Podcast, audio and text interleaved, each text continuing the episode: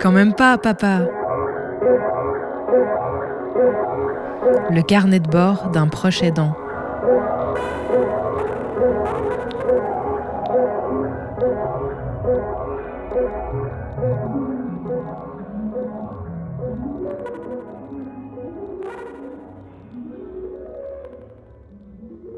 On s'approche doucement de la fin de la première saison du podcast Quand même pas papa.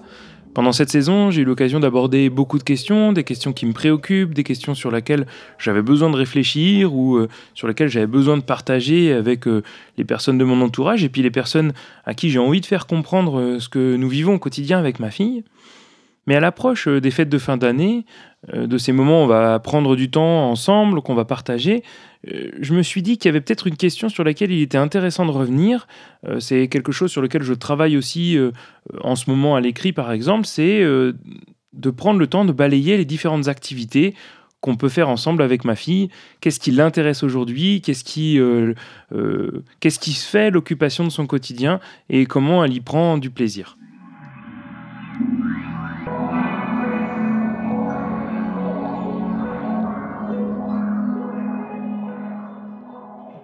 C'est une question qui m'intéresse pas mal en ce moment, euh, pour plusieurs raisons. La première, c'est que la maladie progresse et qu'il y a beaucoup de choses que ma fille pouvait faire il y a quelque temps que maintenant elle peut plus faire avec la même facilité. C'est aussi parce que les équipes qui l'accompagnent se questionnent sur euh, leur capacité à l'accompagner à moyen terme. Et c'est aussi parce que nous, euh, ben, on veut toujours être attentif à lui proposer des choses nouvelles, à alimenter sa curiosité et son plaisir mais que parfois ça devient difficile de trouver de nouvelles idées, d'alimenter ça justement.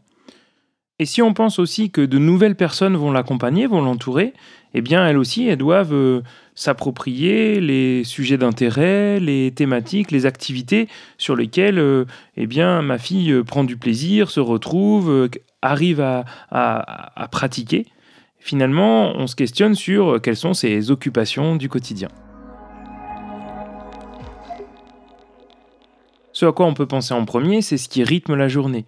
Il y a des incontournables, il y a le démarrage de la journée, il y a euh, tout ce qui est euh, la toilette, l'habillage, les repas, qui sont des moments euh, très importants qui cadrent le rythme de la journée, qui définissent un début, un milieu, une fin, qui permettent de prendre du plaisir, de participer à choisir ses vêtements par exemple, de prendre du temps pour faire attention à une peau qui sèche un petit peu, de, bien se coiffer ou ben, tout simplement de prendre soin de soi.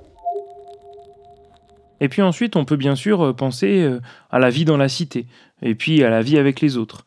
Euh, particulièrement, qu'est-ce qu'on aime faire quand on est en week-end ensemble? Eh bien, c'est prendre le temps d'aller à la médiathèque et d'y choisir des bandes dessinées, des romans ou des livres audio, on en discute le long du chemin, on réfléchit à ce qu'on a bien aimé avant, on prend le temps de choisir ceux qui nous plaisent, on discute des quatrièmes de couverture, et puis a ce moment on rencontre les gens à l'accueil, tous ces petits moments de partage très simples qui sont, euh, qui sont des plaisirs euh, concrets et pratiques, qui font qu'on on a sa place dans la cité.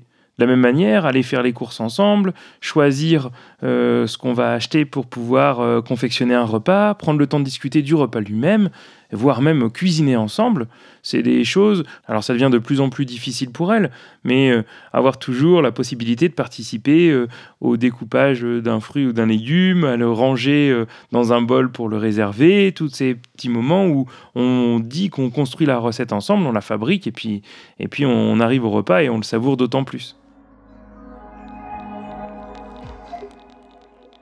S'ouvrir à la cité, ça veut aussi dire échanger avec les autres, communiquer. Et alors, euh, les appels téléphoniques à la famille et aux amis, le fait d'avoir des gens qui passent à la maison à l'improviste pour boire un café, on discute, on échange, le fait de recevoir et d'envoyer des lettres, des dessins, euh, de discuter d'un futur voyage ou d'une future visite euh, à des proches, ça participe du plaisir d'être avec les autres, de tisser ce lien. Et c'est des discussions qu'on a régulièrement, c'est des choses sur lesquelles on prend du temps, qui participent du plaisir du quotidien, qui sont eh bien, dans les, les moments d'occupation euh, très important.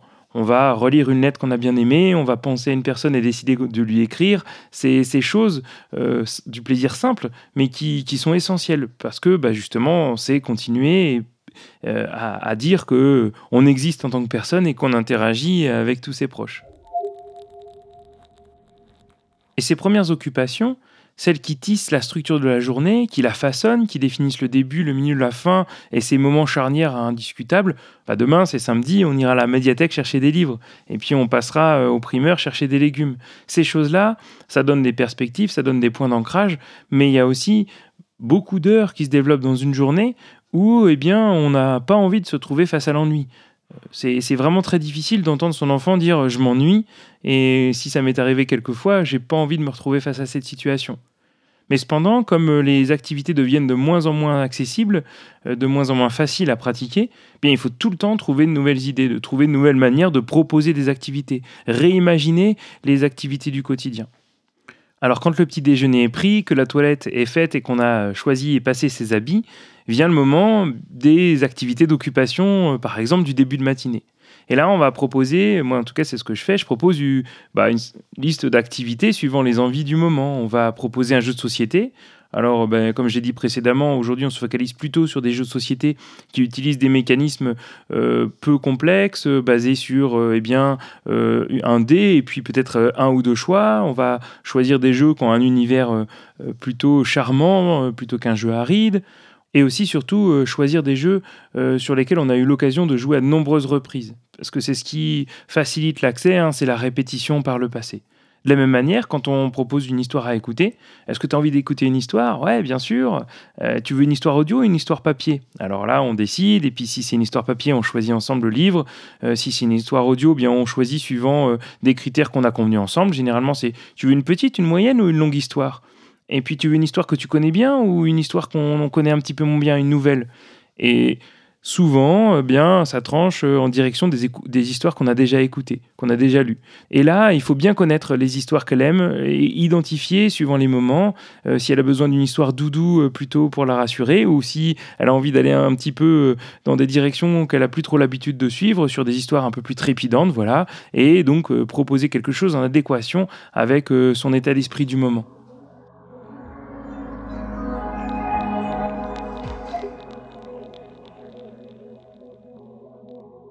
Que je trouve important dans ces moments de la journée où on a du choix, c'est euh, de se placer en aidant pour pouvoir choisir parmi toutes les activités. Il est de plus en plus difficile pour elle de choisir, justement, de, se souvenir de toutes les possibilités.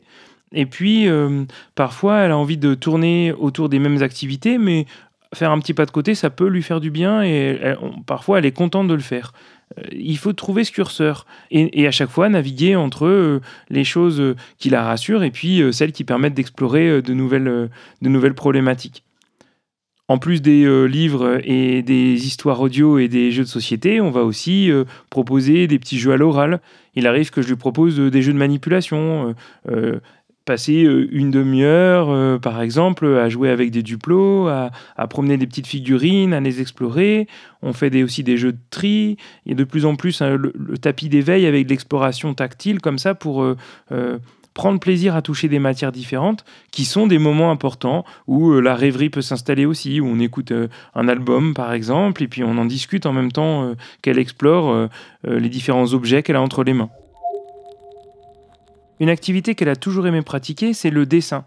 Et avec les difficultés de motricité et puis la déficience visuelle qui s'installait, il a fallu trouver des alternatives. Et aujourd'hui, eh bien, cette création, cette exploration d'un univers 2D euh, que l'on construit, on, l'explore avec euh, des collages. On a des gommettes euh, en relief qui représentent des petits animaux, des petits objets, et puis on dessine avec les autocollants un univers à la manière d'un dessin qui vient bah, être la colonne vertébrale d'une histoire qu'on va se raconter, par exemple.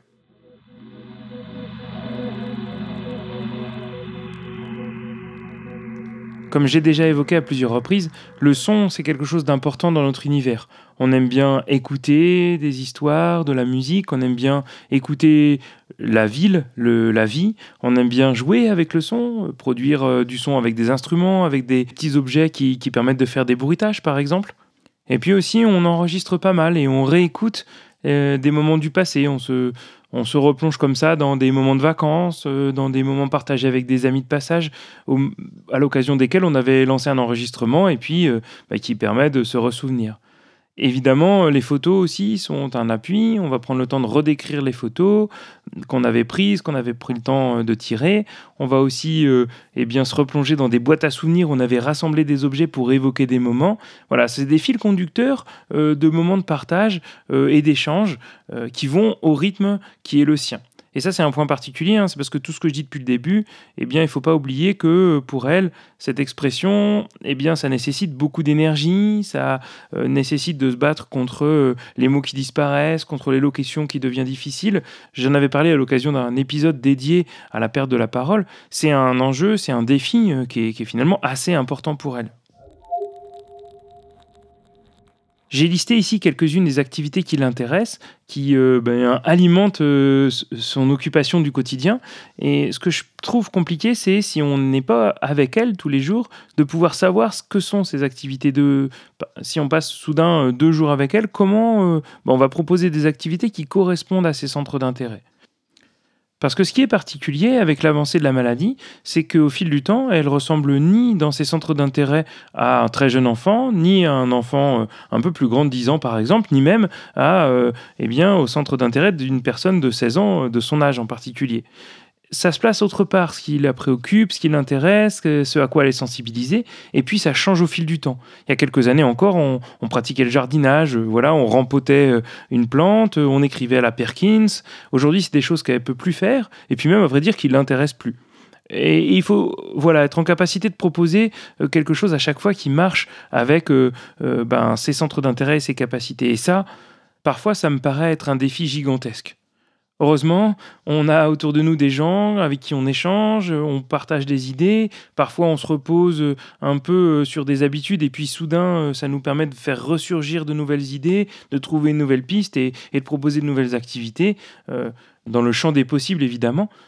mais c'est, je crois, une quête constante et qui devient presque à chaque fois un peu plus difficile et typiquement, à l'approche des fêtes de Noël, je sais, dans son entourage, des gens vont avoir envie de lui offrir quelque chose. Ce sera pour eux et pour nous un défi de trouver euh, ce que sera euh, eh bien, euh, ce petit signe d'attention.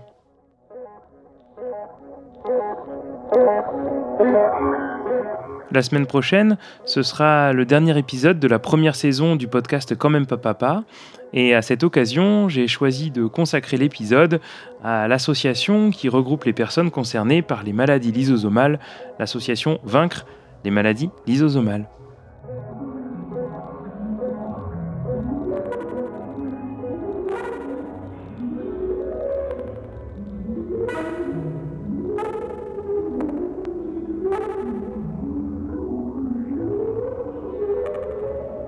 Un podcast à retrouver sur le